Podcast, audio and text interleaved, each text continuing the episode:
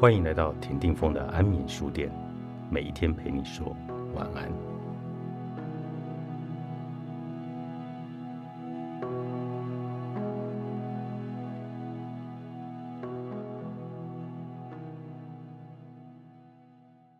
可以执着，但别执念。执着与执念虽然只有一字之差，但其实差别很大。执着是一种坚持不懈的处事方式。执念却很可能演变成对某件事不打不休、不可动摇的念头。这一个念头如果是好的，也许会守得云开见月明；如果是坏的，也许迎来的便是万劫不复的境地。就在十月份，青年作家胡谦自杀身亡。他生前最后的一篇文章定格在九月三号，上面写着这样的一句话。一个多月前看徐浩峰更新的文章，我盯着那句“一念之余，千里之哀”，愣了半小时。不是因为那会儿千里之哀了，而是意识到这句话时，一切都已是不可改变了。早些年，即便知道这个道理，也不会信。现在哀也没有用。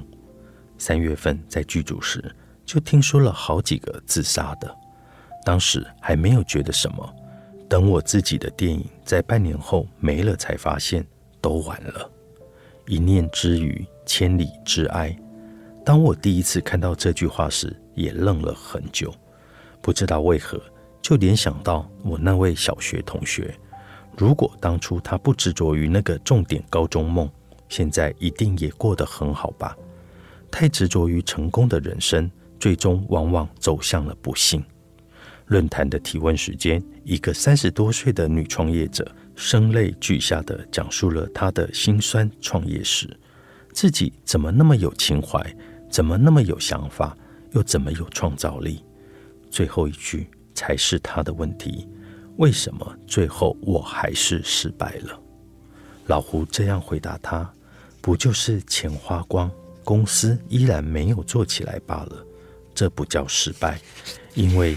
钱还可以赚回来，而且透过这次的经验，你也学到了很多。就像你说的，要自己设计、自己包装，还要自己去拍照、去行销，公司的整个流程你都熟悉了一遍，就当这些钱交学费好了。只不过你的学费比别人贵一点，仅此而已。成功的结果固然重要。但我们为之努力奋斗的过程才分外有价值。世界上绝对不会有毫无意义的事情。努力即使看不到结果，但肯定也有间接的影响。试着变通一下，说不定迎接你的是下一片的碧海蓝天。说到底，就是心态问题。当你能够淡然的面对成功，坦然的面对失败。几年前。我的一位作家朋友因一本原创小说创下了不俗的网络点击量，因此众多的网站的助战邀请以及影视改编的邀请函纷纷而至。成功似乎来得太过容易，不过随手一写的东西竟然会有这么多人青睐，他似乎看到了白花花的影子以及无限光明的未来，在不远处等待着他的。他迅速辞了职。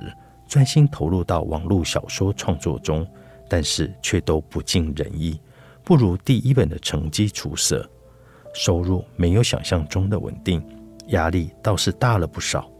外人眼里风光无限，实际的苦楚大概只有他自己体会得到。后来也的确出版了本书，市场的反应依然平平，终究还是没能变成自己想象中的样子，所以。他才会发文感慨：“出本书，你就觉得自己是神了吗？做梦吧！”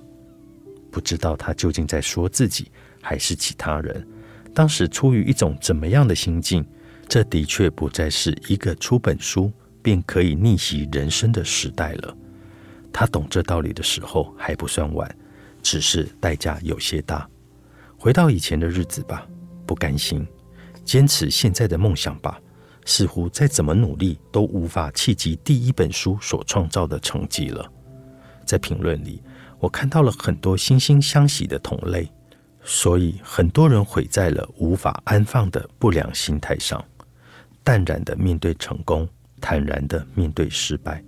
这句话说起来容易，但实际操作起来却并不容易。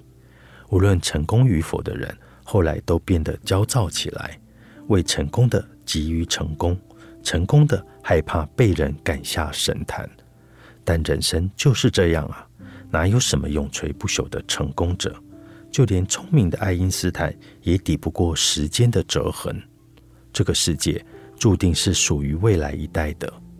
泰戈尔说：“飞鸟从天空飞过，但它并没有留下痕迹。”没关系啊，至少我们飞过了。